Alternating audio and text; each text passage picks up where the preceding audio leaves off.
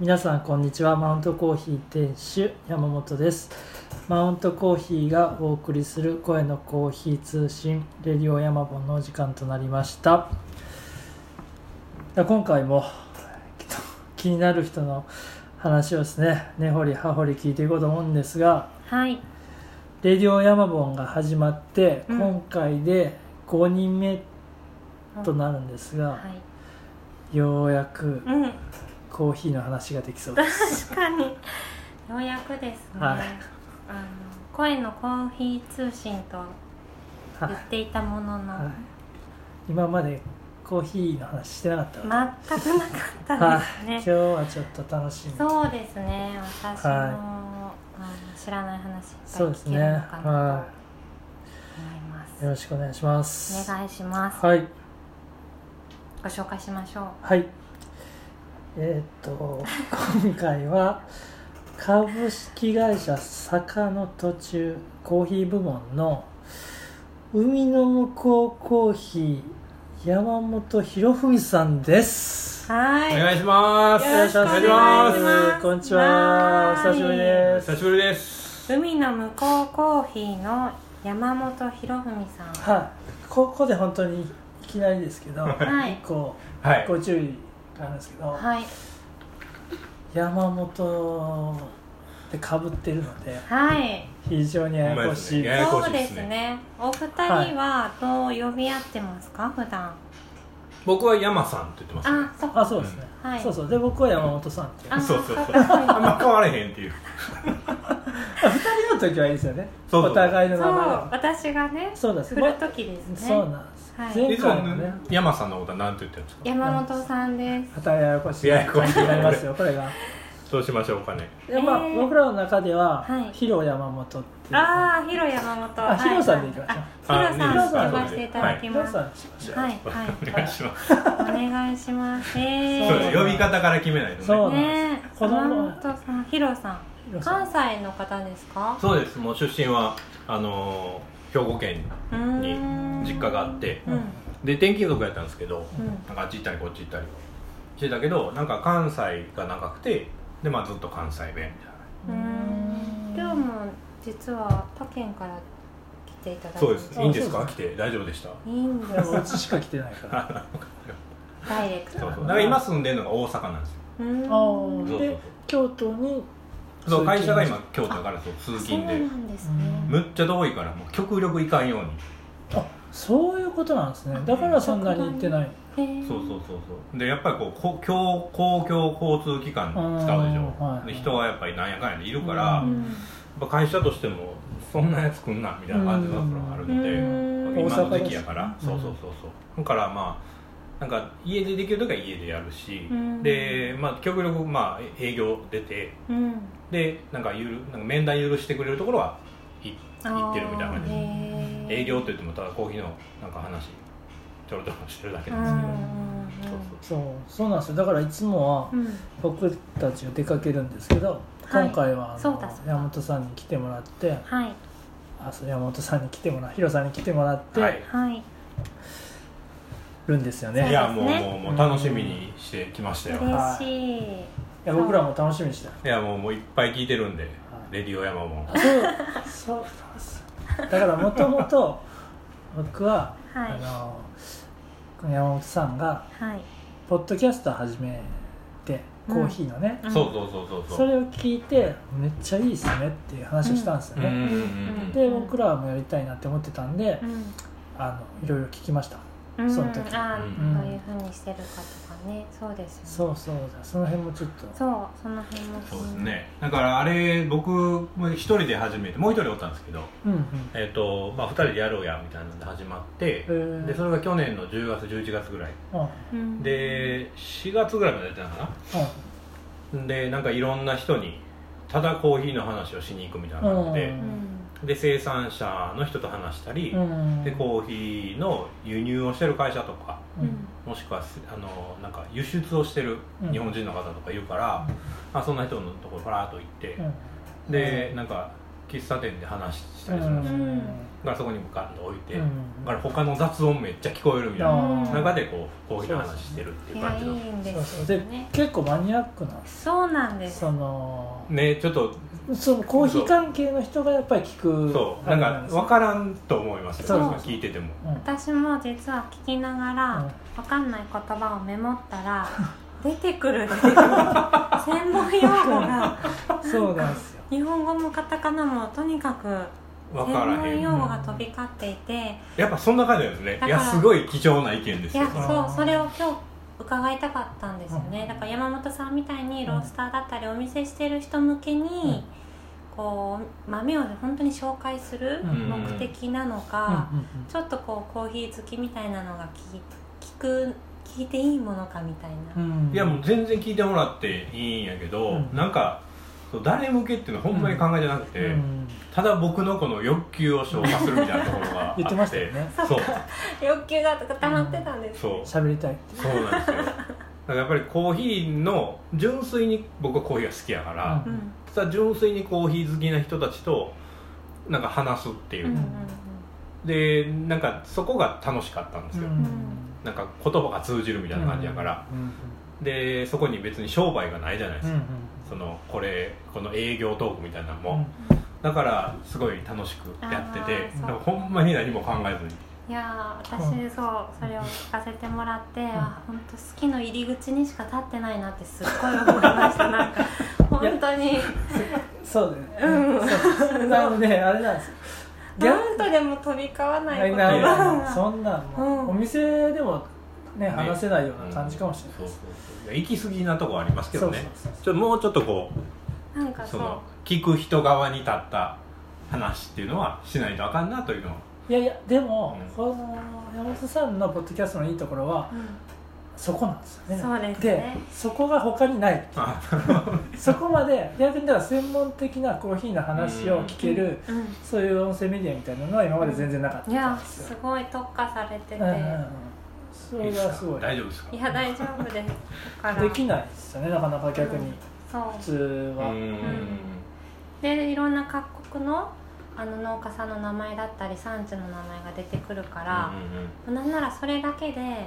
難しい言葉が入ってきてもなんかこうやっぱ想像しちゃうっていうか、はいはいはいはいそれがすごいあ本当にこうむ海の向こうにうんうん思い馳せるってまさにだなっていうのをいやー嬉しいわー ありがとうござ います本当に本ありがとうございま当すにいいそうそういそうやいいですね、うんうん私は、うんそうあのヒロさんがね、うんどういうお仕事されてるか知らないので、うんまあその辺から「海の向こうコーヒーって何ぞや」っていうところからそうですね今日ね聞いていくんですが、ままずは、えー このポッドキャスト恒例のマウントコーヒーの山本さんによる「え1分間でわかるはい海の向こうコーヒー」と山本博文さんのご紹介をはいいやめっちゃ楽しみにしてたんですよこれこれいいあです楽しみいよいねですね これもすぐ考えるんですいいですかもちろんもちろんお願いします、えっ、と今回さ「ヒロ山本」っていうことで広山本こと山本博文さんは僕の知り合いの中では最もコーヒーに詳しく深くコーヒーと関わっている方のお一人です、自家焙煎のコーヒー屋でコーヒーを入れることから始まり焙煎を習い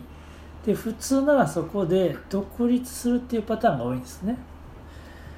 ですが彼はそこからさらにコーヒーの川上の方へ向かっていくわけですはいで生豆の海外から仕入れで販売する仕事に携わった後やっぱ生豆だとやっぱ産地だっつ ってということでそれから海外の学校に入り直すんです、えはい、あでーそこで植物としてのコーヒーについて栽培とかについて学び直してその後フリーでフリーですようん海外のせ、えー、と政府や日本の NPO などから依頼を受け栽培や生産を指導する立場として、ん主にアジアのコーヒー産地を中心に飛び回る日々を過ごした後うん日本の会社に今は所属し産地に行きたい産地に行き たいぼやきながらコーヒーと関わり続ける短気な36歳年男です以上ですありがとうございますどうですかいやもうもうもう全部合ってますいやあー短期なんですかいやもう短ー短期気やなんすよなこの人がまいやでももうもうやめましたけどもういやもうやめあのやめるじゃないけどちゃんとこれは直さなあかたんそうなんだあったなほんまあかんと本当あ思ってかんすよそうそうなんですねやっぱ疲れがたまるとまた短気になるそうそうそうなんですだよだってこう見えて36歳っていういねやお若いという36に見えないでしょそういや落ち着いてねそうなんです同世代の感じがで今す本よねさんたちものうそんうんそうすいごろいんなことがいやでもすいごい今のびっくりするポイン トがそそうっでしち行くんだそっち行くんだっていうそうなんですよへー僕が一番最初に知り合った時は何年前ですか4年ぐらいそうですね多分4年前ぐらいで、ねあの共通のコーヒー屋さん知り合いのコーヒー屋さんに、まあ、紹介してもらうというかですね、うあそそうれたまたま行った時にいたんですそようねそうそうそううん神戸のビヨンドコーヒーロースターズうんに行った時にまあなんか LINE とかでは聞いてた噂では聞いてたんですけど、うんこういう仲おもろい人があってうんで産地に行っててその時は東ティモールとかに行ってたので、えっとあれだったら一緒に行けるみたいよみたいな感じで、うんうんいやじゃあみんなで行きたいねっていうのは、まあ、みみんなでっていうのはあのシャンドンコーヒーはいたまにうちで出てくるはいシャンドンコーアヒジーアのそうその辺も山本さんがあってのシャンドンコーヒーだったりするうんいやいやそうなんです はいねうんうんんですよで山本さんはシャンドンのメンバーの僕以外とほぼ全員喧嘩してます 短期なんです短期ゆえに短い期やな中は中というか全然喋るんですよあそうそうでもすそごうい言うてまうんですよ言うてそう思ったこと言うてまうからダメなんですえそのじゃあ前回前前々回のうん深夜さんの時に出てきた、うあんあそうそうそのうそ旅う先でそうそうそう、あのーもう空気をだい読めやって言ったのもうそうは 僕僕僕僕僕つながりましそうた言うてまったんですそうね言うてまうんですそう全然嫌いじゃないんですけど、うん言うてまうだけな言んっですてよますよねえむっちゃもうリスペクト高いし、はいなんやったらあのポッドキャスト聞いて、ううんんやっぱそうやなベジタリアンってええよなってこう改めてこうそうやないやわかるわかるっていうねところもちゃんと分かってるんやけど言うてるそうそこら辺がダメなんですよえー、山本さんの弱点は、はいあの産地以外でうん少しストレスを抱えてるって いう、なるほ ど常にだから旅先じゃないとちょっとちょっと常にそうイライラしちゃってるっていうしかもその旅先があの産地でないとダメですだってこの前その怒られた時は上海だったんですよ、全然関係ないと こ上海でコーヒーフェスみたいなのに行ってる時にろもうなんか怒られ思うんだなんで俺来たんやそうそうそう3時じゃないから逆にストレスストレ出ちゃスうがもうんそう産地に行った時の僕の代わりようたらないですよねえう、だからー、ひ東ティモールとか行った時とかね、はい一緒に行った時なんかはもうすごいご楽機しい嫌ご機嫌ご機嫌なんですよ生き生きするん大できいですすね全然違う、まあ、みんな言うんですけどそれはそうだ多分あの特に深夜さんとかや深夜とさん中村さんやとちょ後ろちょこらとうんなんかそのバイブスなりなんなりって、はいああそうそう感じる感性がすごいじゃないですはいかだからね多分ねよう分かってると思います、はいはいこいつの変わり方すごいっていう、えー、そうなんです今日本におる時大も丈夫ですかねいやーそう怒もうらせ心ない配か心そういやい配や怒常らにれるねで僕は今までないから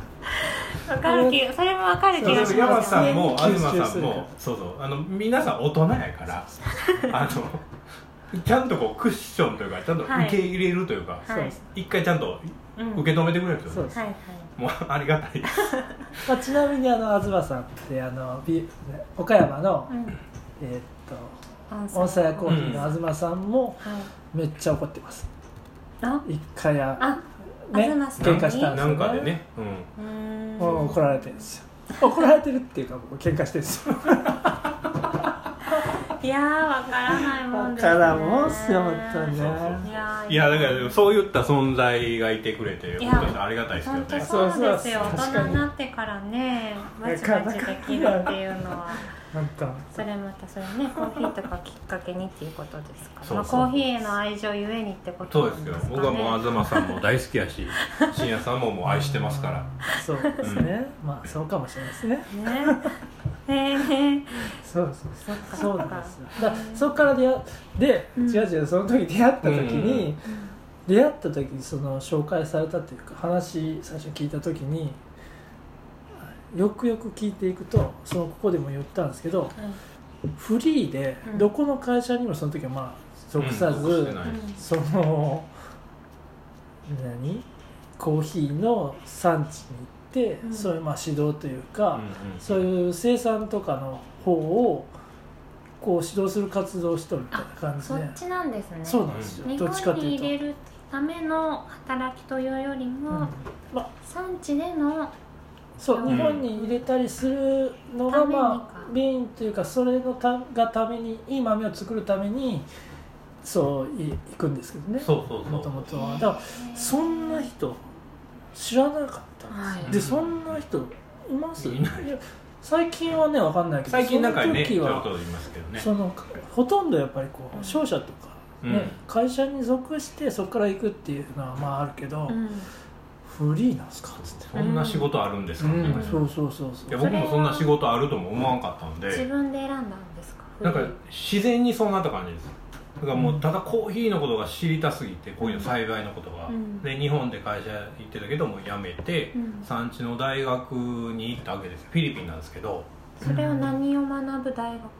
これはそのコーヒーの栽培のところを学ぶためにもうどこでもよかったんですよ産地の人が、はいだけどなんかいろんなところこう電話してったんですよねうんコスタリカとかケニアとか、うんうんタンザニアとかインドネシアとかいろんなところ電話してちょっとなんか勉強させてやいろんな研究所があるのでこういうの、やけどそんなもんなんか誰かも分からへん人おいあおいでとはやっぱ言わなくてうんだからどうしようかなと思ってたらなんか縁があって、うんそのフィリピンのバギオっていうえマニラから車車バスで7時間ぐらいのところにうん高知なんですけど、そこの大学の教授さんと知り合ってへーでうん「いやうちの大学コーヒーの研究所あるよ」みたいうんな「でよかったら来る?」って言われて「えもういいの?」って言ってそれで行くようになったんですよ日本で知り合ったんですかえっとねあのオンライン英会話ってあるでしょはその時ねレアジョブとかいうのがあってはだから20分150円みたいなあうんで僕英語それで勉強してたんですよその時までも英語全く喋れへんかったからえそう でいやほんまにほんまこにれ英語ペラペラなんですよこう見いえて、ええー、ここうう見見ええててそうこう見えても英語喋れるんえーでじすゃあお大きくなってから二十歳過ぎてから英語を学んけだど僕ね多分20 28ぐらいからえー、えそうなんそうそうそうすごいえーでもあれよなんなら一緒に行った商社の人の英語をすごいディスって切れる っていうそこのそこもディスるとかデ 聞いてィスるっていうか切れいやいやいやるいや厳しいもうそんなまあもうそれは置いとこうあどこその人にも問題があったからねそうでもそれ ぐらい上手え でー、まあまあそうだからそのなんかでそれの英会話の先生がフィリピンのオンラインでやるんですけはあどはあそれフィリピンの先生へでえでまあそういったこう、まあ、教授業ってあんまりフィリピンの場合儲からへんからあまあ、なんか片手間でちょっとやってたみたいなんですようね、んでまあコーヒーのことやりたいねっていう話したら「いやうちの大学どう?」みたいな話になあってその人だったんですそうかそうそうそうえー、すごいそうほんますにごいつながりで全すくねコーヒー関連の人じゃないとこからつながる、ねそうですそうですそうですえへえで行くってなってでそれがその会社辞める1年前ぐらいだからもう会社その1年後辞めますううんうんんっていうふうな言うてうんへでその1年経ってフィリピン行ってえだから29とかやったと思いますけえど、ー、何年行ったんですかえっとね2年間大学いましたうーあそうなんですでそこでこうアグロフォレストリーって言って、うん森林農法っていうんですけど、うんこう森の中で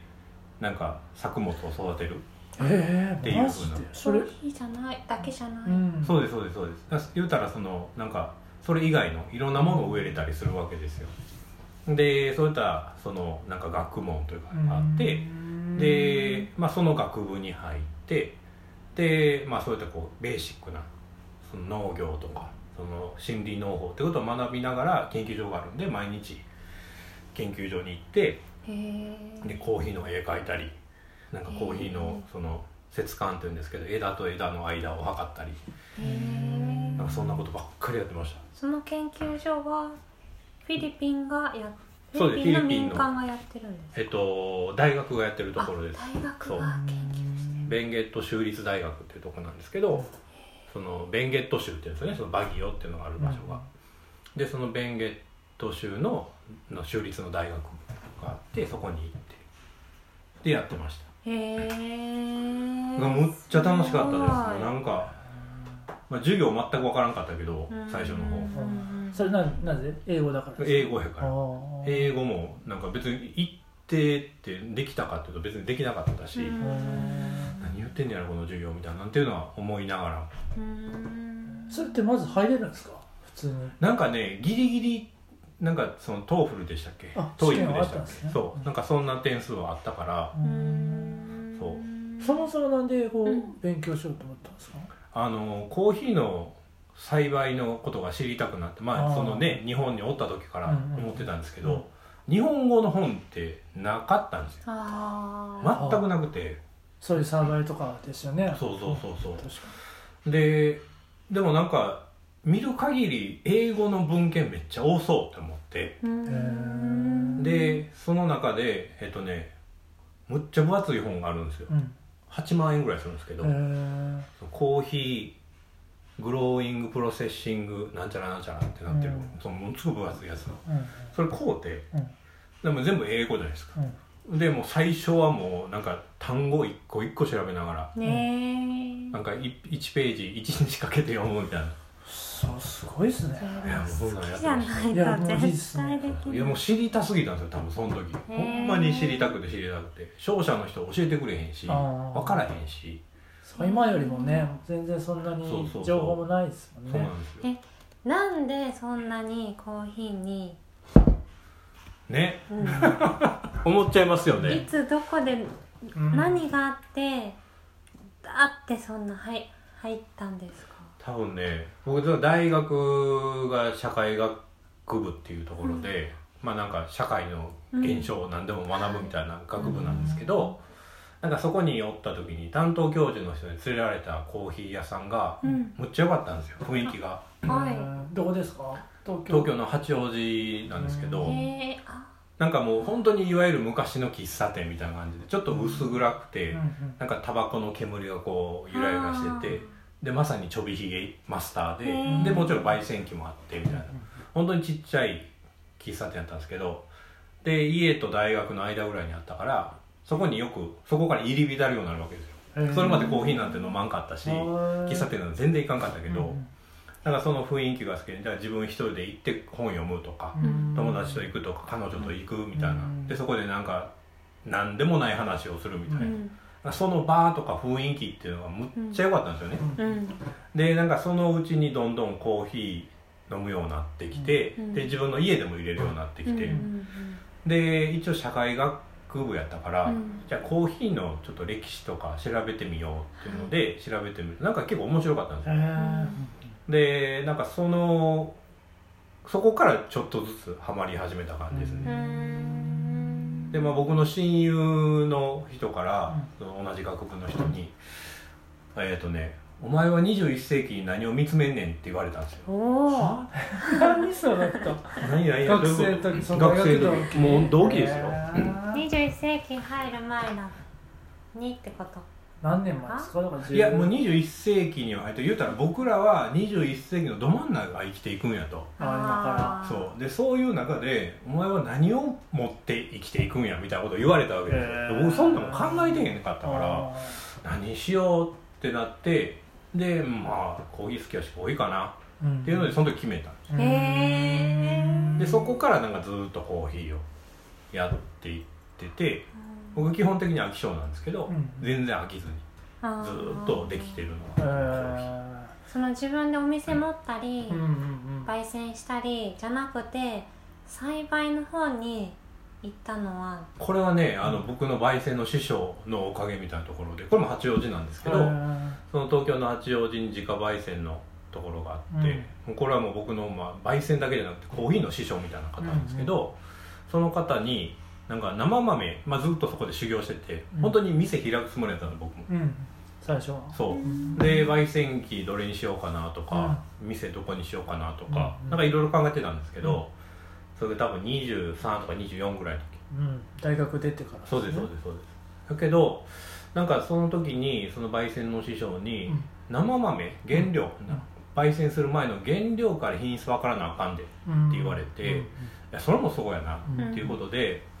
であのなんか知ってる知ってるとかし自分で調べていろんな商社さんとかうん問屋さんとかがあるからそこに片っ端から電話してたんですようんで働かしてっていうのでうんうん電話してったんですようんほんならまあそのコーヒー屋さんと同じで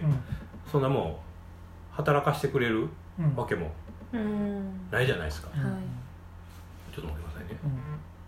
うんなんかあれなんですようん行動力が行動力そうですねそうなんですよ大体そうですうんあの旅行行っても旅行じゃねえあ海外視察先でも大体そうですねうんうんどんどん行きますもんねはいはいはいなんかそこで電話して大体ダメやったんやけど、うんうんなんか一社だけうん「お前おもろいな」って言ってちょっとおいで、へでアルバイトでずっと半年間ぐらいやって正社員になって、うんでずっえとやおもろいっでて、すねだからもうそのそんな就職活動とかでもないわけですねそうそう全然就職活動じゃなそれでくて働きたいみたいな、うんへーむっちゃ最初はなんかその生豆の問屋さんなんですけど東京にある、うんからすげえ楽しかったですよだからもうなんか100種類ぐらいあったから、う生豆原料が、うんでインドネシアの中でもこんな種類あるんやとか、うんブラジルでもこんな種類あるんやとか、うんで一個一個こう豆面って言ってアピアランスがやっぱ違うんですよね、うんうんでもうそれも一日中こう仕事終わってうんからずっと見見て、てられるうんあこれが違うんやとへえでそこでそのカッピングって言って品質をこう評価する方法っていうのも知って、うんうんでなんか商社さんから降りてくる情報とか、で実際に 営業というかお客さんのところ行くと、普通のなんかコーヒー好きとして行くよりも1本も2本もなんか深く突っ込んで話したりできるじゃないですか、そうですね店の経営とか、他のコーヒー豆の話とか、うっんていうのでいろんなこと学ばせてもらうんってうんやってたんですよ、へほな今度はな んか店開くっていうよりは、あの産地の方に興味出ちゃったんですよねえうん商社さんから降りてくる情報だけやと全然足りへんとうんそそこの会社は、えっと、生の豆の商社じゃなかったんですかえっとね、そこはね中間問屋さんになるのかな、うん一応その商社さんの子会社なんですよねああなるほどそなるうほそうそうどでコーヒーだけを扱ってる会社だったのコーヒーだけは扱ってます、うんだからそこただまあ器具とかもちょっとやってたかなああでもまあコーヒーに関することの会社だったわけですねそうですそうですへでそこでなんかいろんなこと学んで、うんいろんなことを教えてもらっえて、うんうんでやってるけども、うんなんか結構こうなんか産地によっての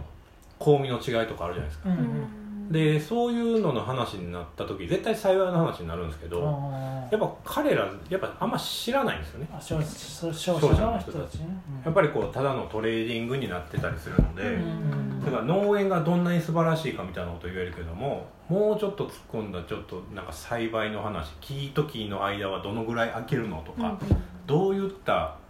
あの堆肥とかうんあの肥料を使ってるのとか、うんそんな話になった時にまあ答えられないわけですうよ、んなんかそういうのがもどかしくて、うんでなんか自分で調べるようになって栽培の方行きたいなっていう、へーそこが気になったんですかでもそこが気になりました知りたがりなんですこよの感覚あうあえんえすごいですね山本さんも、うんママオンと山本さんも、ああややこしいですねまあコーコーヒーは携わってるけど、はそういう人から見いて、うんこのヒロさんのうんこの感じっていうのはどうなんですかどうなんですかねいえやーなんか特殊やなって思いましたやっ ぱりそのででもやっぱりコーヒーに携わる人は分かれていくんですよね、うんそれやっぱり喫茶とかうん入れる提供するコーヒーとして言えるのがやっぱりこう仕事になってくる人と僕らみたいに豆の販売が仕事になる人とう、んでそれよりこの上の方というかその僕らに生の豆とかを売ってくれるような、うんまあ、それこそ輸入とかうんうんうんが仕事になる人っていうのは分かれてくるんですけど大体そこってねあんまり俺聞きないと思うんですよ流れでやっぱりうん喫茶に行くで喫茶から焙煎とかはあるんですけど、うんその上の、えっと商社というか、うんそういう輸入とかそこまでに行く人は少ないと思ってて、うんでそこに行く人って逆にそこにボンって行くと思うんですよね、うんうんうんうん商社は、そ商うですね社の仕事としてやるっていう、うんうんだからそこを全部通って生豆のその産地まで行ってるっていう人はすごいレアなんじゃないかうな、んそうそれがなんかそうですね山本さんの面白いところとういうんか、うんなんかねあのーほらコーヒーハンターっているでしょはあー川島さんっていう方やったと思うんですけどあの人の本があっいてはなんかその本を読んだ時い、に、うん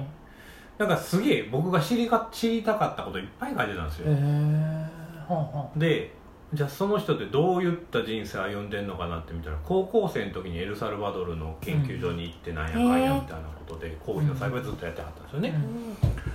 であやっぱもうこう自分の知りたいことはもう産地にしかないんやっていうのは思ったんです、へうんーあーあじゃあ結構それ大きいですねそいの本や結構読む大きいですやっぱその本読んで、うんで実際に会いに行ったんですよね、うんで話聞いてるともう何でも答えてくれるんですよへあ俺この人すごいなと思っへてーでなんかこんな人になりたいと思って、どうしたらいいですかって言ったら、うんういや昔は時代が良かったからなみたいな感じで今は難しいんちゃうって言われちゃったんですよえへえいやでもえなんとかしたいって思ってそこでこう産地の方にこうんうバーッと電話をしたり連絡したりんして、へーもうなんとか働かせてくれとかちょっと一緒になんか何でも雑用でも何でもするからみたいなことを言って、うんやってて縁があってそれでいけたっていうえすごいですねうあんそうあそういうのあったんですね感じそうそうそうじゃあ結構ね大きいですよねそこに行って実際すごいなって思う人がそうですそうですそうあで、の産地です勉強してたっていう、うんうんうんああなるほど大きいでも今全然川島さんとはもうお話できるようなレベルじゃないから僕はもうなんかす ごい川島さんがすごいもう行っちゃってるから神様みたいな人あそうなんですねだけど僕はもうあの方の本にすごく影響されてへえ意外だったそうなんですね、うんいやだってあの人の本に影響されるとなると はい大変だなるなほってどいなるうぐらいの感じだ からなるほどそれぐらいの映画なんかにそ行のくまでにもそうそうそうステップすをごいなっていう感じじで読むような本なんで、それそすごいですそうねへえそれでなんかいろいろと行ったんですうんなんかそこからですね本当にいろいろやるようであとはなんかこの日本のこの講義業界って大きいようで小さいので、ねで、まあ、結構伝統的なんですようんで結構コンサバの感じのところが今はあんまないけどまあうん今もあるけど、うん昔もっと強くてう、んでなんかあんま出出しゃばんないよ若造がみたいな考えはやっぱあったんですうよ、あーなるほどうんでまあ僕ほら短期やからうん関係あるかみたいな思ったこと言っちゃうそうそうそうでどんどん言ってたらやっぱ嫌われるんです、はい、でそんな時からすでにそうそうそうへああーそうほそんうでま あそのいろんなこと言われてうんでまあ本当に今じゃあその業界の中でもすごい方々にもう多分まあ彼らは覚えてないと思うんですけうど、んで彼らがすごい怒られたんですへよ、えでもなんで怒られなあかんねんみたいなの思ってて その行く前の段階でねそうそううまずフィリピンに行く前うんうんにでなんかこんな業界おおられるかみたいあなーっていうのもちょっとあったようんなるほど、ううん、日本におってもしゃあないわ、なんるほどうん自分がやりたいコーヒーに関わりたいけどこの業界でやっていくのはしんどいなとそうそうそうそうんだから誰かの元手というよりは自分でっていう今のフリーっていうのは今の話聞くと、うんああじそゃうないと無理だなっていうそうなんだだからもう今心配なんです 会社にあなた属会して社るに行からってねるからも本う当だ大丈夫かなってえ何から聞こうちょっとじゃあ、まあ、今更だけど、うんはい今の海の向こうコーヒーでうんのヒロさんの仕事うんはいはいはい、何ですよね、はい今ですね、うんえっ、となんか今海の向こうコーヒーまずもともとこの坂の途中って会社はうん野菜の会社なんですよ、うんうんうん、でその言うたら新規収納の人たち新しく若い方々が農業を始めて有機栽培であるとうんいう方々って、まあ、昔は今じゃ多いけど昔は少なかったんですけどでやっぱそういった方々って売り先がなかったんですよねうんうんでやっぱりこう JA とかに売れるわけでもないし、うん大きいレストランに卸せる量も生産できないし、うんだからといって個人のお客さんといってもネットもそこまでっていうようなうん時代うんでそんな時にその直接消費者につなごうっていうサービスを始めたのがこの坂の途中っていう会社で、へーでその有機栽培の、えっと生産者の顔が見えるうんうん人参はこの農家さんが作ってますとか玉ねぎはこの農家さんですとか葉物野菜はこうですっていうふうなのを一つのセットに集めてあの、まあ、定期便でやってるサービスをうんがこの坂の途中なんですようね、うんで、えっとまあ、そういったサービスそういった仕組みというか、うんっていうのをな海外でやろうってなった時にあのスポットライトが当たったのがコーヒーやったんですようんでそれでコーヒーの部門が立ち上がって、うんであの、まあ、今で2年目ぐらいなんですけど、うんで最初はラオスの方でやってで今じゃもうすごいラインナップになって70種類ぐらいになってるんですけど、うんなんかダイレクトであの東南アジアの豆は基本的に輸入するでそれ以外のところは、まあ、いろんな輸入会社とかを通じて仕入れるうんっていうふうにしていて、うん僕が今携わってるのはその仕入れのところうんであの産地とかとのやり取りであったり、うん産地に行ってでその現状を見てで改善すべきところは一緒に改善していくっていう、買い付けのところうんで、まあ、買い付けたものを、えー、とそういったこうそれこそ山さんとかうんに販売するっていうまあ営業のところうんっていうのが、まあ、基本的にメインな仕事になるのかなとうん思います。そっかだから坂の途中っていう会社自体は輸入とかの会社じゃなかったんですそねうもともと本当にもう国内の野菜だへけえー、すごいじゃあ新しくもあり結構お大きくこう新規事業っていう感じですよねそうですそうです海外と本当に同時してだから最初ラオスから始まったんですけどもうでもすごい少ない数量から始まりましたよなんか500キロとかうーんそんぐらいの量から始まってますねその新しく立ち上げたからヒロさんが戦力として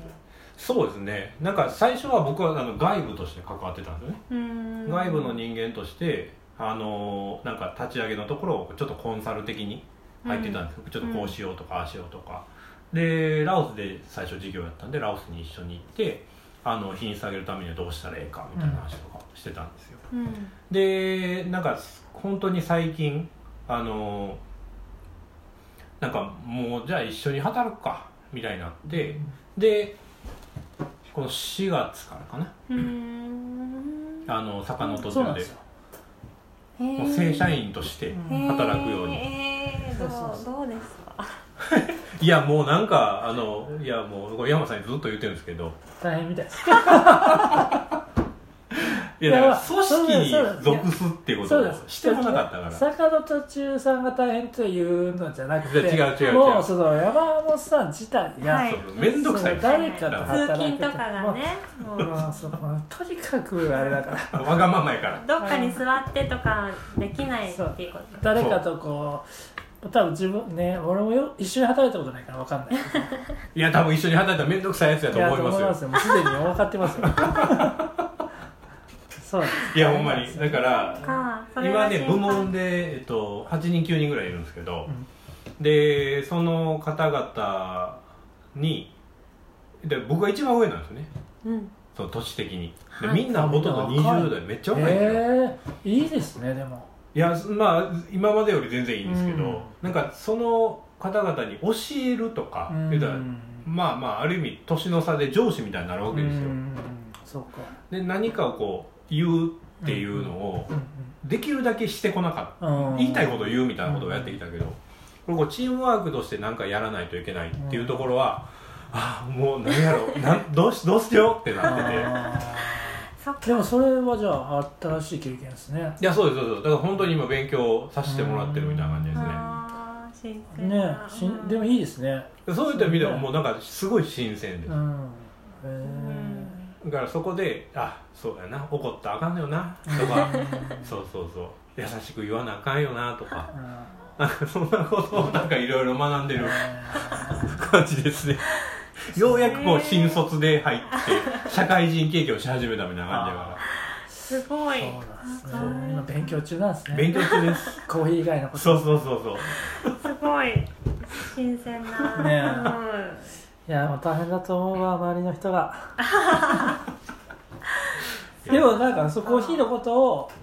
山本さんに直接学べるのはいいうん、いやなかなすごいラッキーかですそういう人はいないからいいねんじゃないかなと思います感化されちゃいますいやよ多ね分そういうもんじゃないいかい意味でねなそう好いうきな人とか多いんですかやっぱりコーヒー好きが多いですねやっぱあーそれだけで素晴らしいですねうんうんだからやっぱ彼らがでもまだ若いのであーやっぱいろんなやりたいことがあるんですようんなるほどだからやっぱその仕事的なところでもっとスピード感持ってとかいろいろあるけども、うんただやっぱ彼らがやりたいことをどうこう実現させていくかみたいうんなところを今注力していてうんだからやっぱある方、まあ、それこそあのマウントコーヒーにも来てくださったあの増田っていう女性の方いたでしょ、前に店に寄ってくれたんです広島出身なんですそうそううそうそうそうう、んでその子とかは、まあ、めっちゃ優秀なんですよもうなんかもう輸入もできるしまあまあもう基本的にみんな英語喋れるんですよねうんなんだスペック高いんですよなんか高いですそうそうそう。なんかすげえ高いんですなんかトレーディングしなきゃいけないからもう英語は必須なのよ。で、彼女はあのネパールにすごい興味を持ってるんですよ。あで、その自分で助成金取って、で事業を立ち上げてコーヒーのね、うんでそのまあこう輸入しようとかーうんっていうふうなことを考えていて。うんやっぱなんかそういうふうにこう自分がやりたいことができる会社であってほしいあってーあるじゃないですうんか、うんうんそうでなんかその上司がおってなんかいやそれはダメだみたいなんていうふうにならないようなもうなんか自由にできる環境にしたいっうんんていうところがあるから、なんか今そこに向けてやってる感じですねあーいい自分がやりたいことちゃんとやろうやねっていうでそれができる部門にしていこうこへのー海の向こうコーヒーはっていうようなへえいいっすねめっちゃいいですねうまくいけばねうまく いけばそうそういやいいでほんますそうねでもそういううんこれいいじゃないですかそーうんそっかパンチは最後に行ったのはいつですかう3月ん、うん、あ3そっ月かそっかギリギリあれねそうですそうですギリ言ギってリましたねそうフィリピンが最後ですねうーんそっか今ねも全く行けないからうんうなんかねあそうインドネシアがどうそうインドネシアがねね今月の20日からあのもう外国人 OK ってなるはずやったんですけどやっぱあーりそれ延長になっちゃってあそうなうのん結局結局あそうなんだそうまたもうなんかあいいけけないないわねそうなんですうんだから10月ぐらいに行けるかもっていう話をしとったんですよねうーんでちょっと難しいようやったらちょっとね今日話があったんですけど、うんスリランカうんにもコーヒーがあってうでんあースリランカへ行くかって言われて、へーいや行けるもうその行ける状況 なら全然行きますっていう目が今もうど こでもそうそうそうそうなんですよだからもしかしたらスリランカに行けるかなうんスリランカ行ける状況なんですかいやなんかまだわからないそれはもともと取り扱いというかこうつながりがないところそうないけども、うんなんかその今本当に今日の今日ですよなんか紹介というかへーなんか行ってみるかみたいなん新で規開拓的そうですなこそうとでですすうかんで行って状況を見てなんか買えそうやったらもう買いたいし、もうちょっとこう突っ込んでいろんなことできそうやったら、ん一緒にコラボしていこうかみたいなへえそれってどこから話が来るんですかなんかねその、まあ、今回はもうコーヒー屋さんからですけどうん大体あんのがその生産者つながりとか、うん輸出業者つながりとかうんあと NGO つながりとかでちょっとこの国にそれこそ僕がフリーでやってた時って大体そんな感じなんですようんなんかこの国に行ってくれへうんんなんかちょっとし団体紹介するからうんでそこがなんかコーヒーのプロジェクト立ち上げたらしいから、うん手伝ってあげてよううんんでそういったプロジェクトの場合ってこう専門家枠っていうのがあって、うん予算が組まれてるんですよねうんうんうんでそこに僕がこう、うんなんかい行っってうんなんか日当をちょろっとだけもらう、ううんんでそこでまあ問題点とかを把握しながらいろいろ考えてであほんじゃこういうふうにやっていきませんか農家さんっていうの話でずっと進めていく、生産地なり農家さんにその知識を教えてほしいっていうニーズを持ってるってことですかそうれはいい良質な豆を日本とか海外に出すために教えてほしいって思ってるっていうなんかもう本当にもうもっとベーシックなところなんですけどコーヒーのこと全くよくわからない植わってるけどもどうやって売ったらいいかよくわからないとかこの今の原料生豆っていうんですけどその生豆に仕上げる方法もわからないとかそういった方々って多くてうーんで大体そういうふうな地域って言ったらもう首都からむっちゃ離れてるんですよね、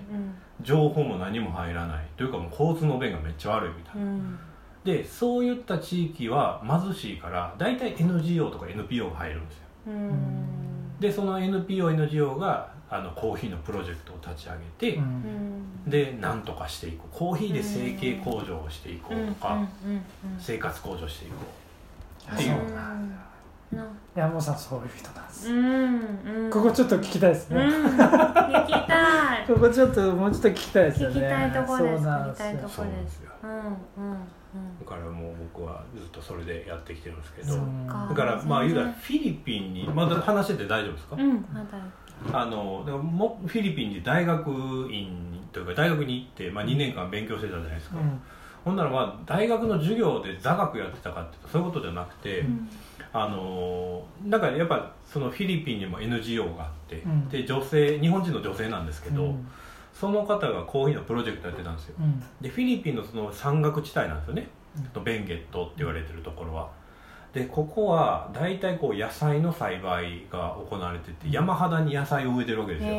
け傾斜地そうでそこにこうまあこう棚田みたいなのを作るんですけど、言うたらあの野菜ってこうおなんかお日様が必要やから木をバンバン切るわけですよ、ああ光が入るそうそうそう、うんでバンバン切ってそのもうなんか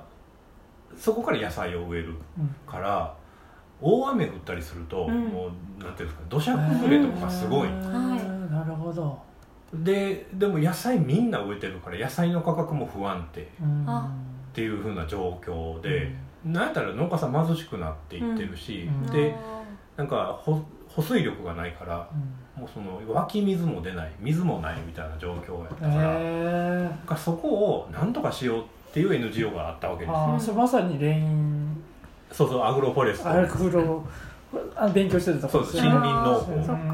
だからそこにこう農家さんにじゃあ木を植えましょうと、うん木を植えたら木の根っこがかその雨をしっかりとこう保水してくれるから、うんでただ木を植えただけじゃお金にならないし食べていけないから、うんじゃあその木の下にコーヒーの木を植えましょう、うんうんそうすれば収穫できてそれを売ることができるから、うんうんうんでそういった農家さんがどんどん増えていったんやけども、うんうん今度そのやっぱ病気とかもっといい栽培方法とか、うんそもそもこの収穫した加工とかううんんっていうところがやっぱ農家さん分からんかったんですよ、で僕まあ学びに行った身分やけどこの NGO にもう引きずり回されたんですよ、もうなんうかん「お前コーヒーの品質のこと知ってるしマーケットのこと知ってるからうん来い」って言って、うもんうなんか本当にもう何時間もかけていろんな村に多分もう僕ね5000人ぐらいと会ったんですよそのへー農家さんその地域のでその人たちとずっとこう話して、もう行くたび毎週毎週行くたびにいろんな地域でコーヒーとはとかうんコーヒーの話をするんですよね、でそうするといろんな質問が来るんですよ、んこんな病気があんねんとか、うんこれどうしたらええとか選定方法がとかっていろんな質問が来た時に僕学びに行ってるから分からないじゃないでうすんうんか、だからでも答えたいから、うんもうそこでこうちゃんとこう猛勉強するんですよ、うんあで大学に帰って研究所行って、うんで自分で調べて、うんで実験して、うんでまた農家さんのとこ行ってこうやからこうやった方がいいよってへえうん言うたら農家さんからいろなんなこと学ばしてもらったっていうっあーしかもリアルタイムでそうそうそうそうへーていうふうなんでなんかこうその NGO からそんな仕事をもらえるなんて僕思ってなかったんですけど、うんあこんな仕事あんねんや、うっんていうところからその NGO が東シモールにうんこういった NGO があるから、うんちょっと会ってきてよへであって言ったらじゃああさってからちょっと行って東シモールになって、うんいやすごいそれで行ってそんな仕事がね確かに今言ったようにコーヒーに関わってても、うんそんなコーヒーに関わる仕事があるなんて知らない知からない知らない本当にそんなとこ目指せないわけですよ知らないからそだうかですねらすごいですよねいや本当なんか縁がなんか縁を呼んでくれて、うんでもまあ行動があったもんね最初に、んあそうですねもうなんかやりたいみたいなのがあって、だってもうコーヒーの味うんぬんとは違う課題が生そうまれていてそうそうそうそうでもだね、なんかこうその社会学部時代の延長みたいなとこもなんとなくなんかありますそうあるんですよやっぱ楽しいんですよなだかこからうん農家さんとその幸いの話とか品質の話以外の部分ううんコーヒーの文化的な部う分っんあていうのがフィリピンではものすごくちゃんと根付いていてへー例えばねフィリピンだとあのコーヒーをバーターのそのなんていうの作物として使えるつまり、その産地は標高高いところなんですよ、うんというまあつまりああの海から遠いわけですよねうんでその標高高いところに住んでる人もやっぱ塩が必要なわけですよううんんで低地の人たちはその標高高いところの高品質のアラビカコーヒーが欲しいわけですよ、うんほな塩とコーヒー豆ってこう交換物々交換になってたんですようんへーうん日本じゃないじゃないですか、はいそんなでだからその部族間闘争がやっぱ山岳地帯っていいろんな民族がいるからあるんですけどそんな話もあんのそうそうそうでその部族間見たら危ない場所なわけですよやけど、まあ、例えば僕がその、まあ、ある部族のとこに行ってうんでちょっとこうなんかいろんなこと話してて仲良くなってうんコーヒーを出された、うんでコーヒーを出すその部族が、うんコーヒーをゲストに出すっていうことは我々があなたのことを我々部族がうんあなたのことを守りますよっていう意味だったりするわけですよ、へコーヒー一杯を出すっていうう、んへーそれが彼らにとってのおもてなしであったり、っていう意味合いがあるっていうこのなんかコーヒーっていうものが彼らの生活とかうんすごく結びついてたりするんですよね文化とかにちゃいいっす全然これ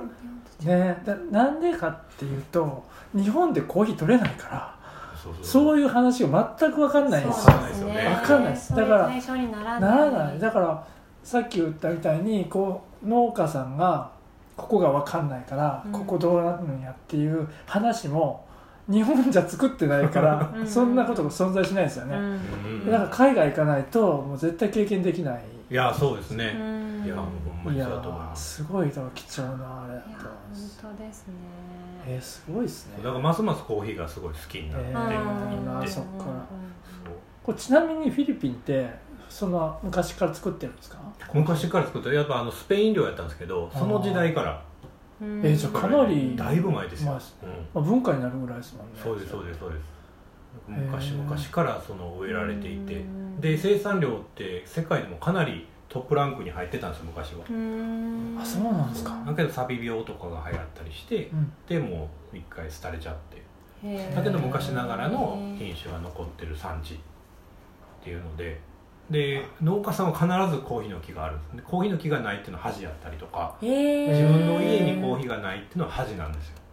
そういう象徴そうなんですよだからお客さんにちゃんと提供するものコーヒーははははっていうところがあるからそっその考えが根付いてるそうそれはでもじゃあ自分たちでもコーヒーをすごい飲むめっちゃ飲みますというかもうあんま売りたくないんですよ、彼らにとってはえー、そうなんですそうか売るよりも自分たちで消費する分があればいいからそれでいいよだから余ったぐらいのものをちょっともらってるぐらいめちゃめちゃ素敵な話じゃないですかそううーんあそうなんでそうそすうそうかなんですよえまあーうんうん提供ってことはいるとこもご自宅でそう自分のフライパンでこう焙煎したりえーしていてへあーそういうとこってエエチオピアとかぐらいかと思ってたいやいやいや全然違うんですねんですよだからやっぱそういうとこあるんですねそうなんですよフィリピンは特にコーヒーがあー本当に皆さん大好きで、へでコーヒーを持っていることだからお葬式の時とか結婚式の時とかっていうのは、まあ、必ず自分の家のコーヒーをえええいいですね何なんかすごい素敵でしょすごい素 敵なんえなのフィリピンいいですねで彼らにとってそれでいいんですよコーヒーってなんかうん今の日本のスペシャルティーがないやとはかい酸味がどうだとかっていうこととは違う部分でーの、うんうんうんそのコーヒーの重要性みたいなんていうのをこううん改めて気づかされて、ああやっぱフィリピンなんていうのコーヒーってこれでいいんやんなっていうのをこう気づかされるといやいうか、ーーなる全ほ然ど違いますね全然違うも全然違うそういうのってなんかまあコーヒーはもちろん日本では取れないけど、うんうんうん同じようなものってあんまりないですよねまあうんのだから日本においては何なんですかねお茶とかいやでもお茶を自分のところで作るとかはないですあないですねまあ農家さんじゃないでっていうのもは米とかは昔そうだったんですかねあーでもそもうしかかしたらうんうんうんうん年貢じゃないけどやはりそういうこう、そうですね、うん、かもしれないです物ね交換の対象そうですそうそうそうよそうねなんかねそうこう何気ないものやけども生活の一部になってるみたいな感じのところが、いやもう俺もうコーヒーってやっぱこうやわうんいやーそうなんだいやこうやわって思うところがちょっと違うと思うけーど なんだ ろ日う本にはない文化や けど確かにヒロさんの前世っていうかなん かねルーツルーツがそっちにあるみたいな感じがほんとほんとしちゃうけど、そうなんですよへえすごいすごい経験ですいやもう本当になんいかなんかその国々やっぱ違うんですよねそなるのほうんコーヒーの意味どいやす合いとごかいがうんうんな、ね、なんかこういう話をはい聞けるのがなんいかやまあこほんとの人のいいとこなんですよいやいやいねやもう短期だけどやっぱりこういう話は聞けそうたいだからまあこうやった話してる時も一番楽しいです、そううん怒らない怒らない怒らないいやいいっすねへえいやだからこういう話をいやっぱりしてくれるコーヒー関係の人なんてほとんどいないっていうかうんほぼいないしいやだってもう今完全にフィリピンの飲んでみたいってなるなるななってりあますりますよねなりますそうなんですよなんならもうフィリピン行ってみたいですもますんなりねますそうなりますいや行ってみたいってなりますいやいいとこですもう絶景だらけですからずーっとうんへもう山道なんですよずーっともうワインディングロードなんですけど、はいであのなんか普通の車じゃなくてジプニーっていうなんかちょっと長めのトラックみたいなのがああと後ろにこう座るタイプのやつなんですけど、そういうのに乗っていくんですあよで大体こうみコミュニティに入る時になるともう坂がもう45度ぐらいあるうん急なんか斜面がうんずーっとそこを降りていってまた上がって降りてっていうのを繰り返してやようやく村に着いてへえでそういったところに小さな家があるんで、はいそこでじゃあみんな集まってって言って電気ないですようん電気ないですか電気ないはあでそこでこう黒板とかがある から黒板に「じゃあ始めますコーヒーワークショップ」みたいなの始めて「どうですか皆さんコーヒー持ってますか?」みたいになって5本持ってるとか10本持ってるとか100本あるとかあーまあ、いろんな農家さんがいるんですけどあーその人たちにまああの基本的には自分の家で使ってくださいとうんただやっぱりこうお小遣いとかうんその収入源としてコーヒーも使えるんですよでその売るためにはこういうふうなあの加工方法をすると売れますよへっえていうのをこうお伝えしていくえー英語でワークショップされるんですかそうそうですそうですえー聞いてみたいですいやねみ行ってみたいねついて行ってみたい行ってみたいです確かにいやもう行もうもう行きましょうえー行きたい行ってみたいですねけるねこれいけるかな楽しいですよ、えーえーすごいそうへーでポータブルのなんていうんですかあのプロジェクターみたいなのもたまに持っていくからあでそれ持って行ってその違う産地の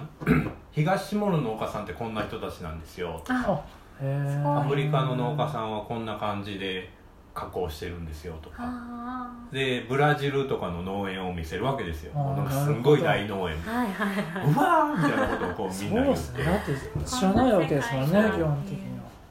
で将来こんな風になるかもねとか言いながらへへえなんか国によってそのなんかコーヒーの位置づけも価値観もうなんんか違うんですよね、ねえ全か然と違う思えばもう商売のものとしてんしっかり生産しとる国も、うんそうですそうですいっぱいあるしありますっていうね、うんいやー関わり方もまた人それぞれだと思うんですよね、うんうんうんうんもうそれこそ商売のためにバーって教える人もいるし、うんそのこんな感じで山さんみたいに言う人もいるし、そうですねああこれ聞き足りないね聞き足りないですえ 延長戦しましょう、はいちょっと ちょっとねもうちょっとそうね、そうもうちょっと産地の話次やりましょそううですねんコーヒーについてもうちょっと詳しく聞きいたいやんこでれは止まりませんよはいってことでじゃあ、はいはいはいえっと、もう少しうん次回続くってことではい今回はじゃあこの辺でうんえっと一旦ね一旦終わりたいと思います。はいはい引き続きよはい、はいろしくお願いしおますお願願いいししまますす。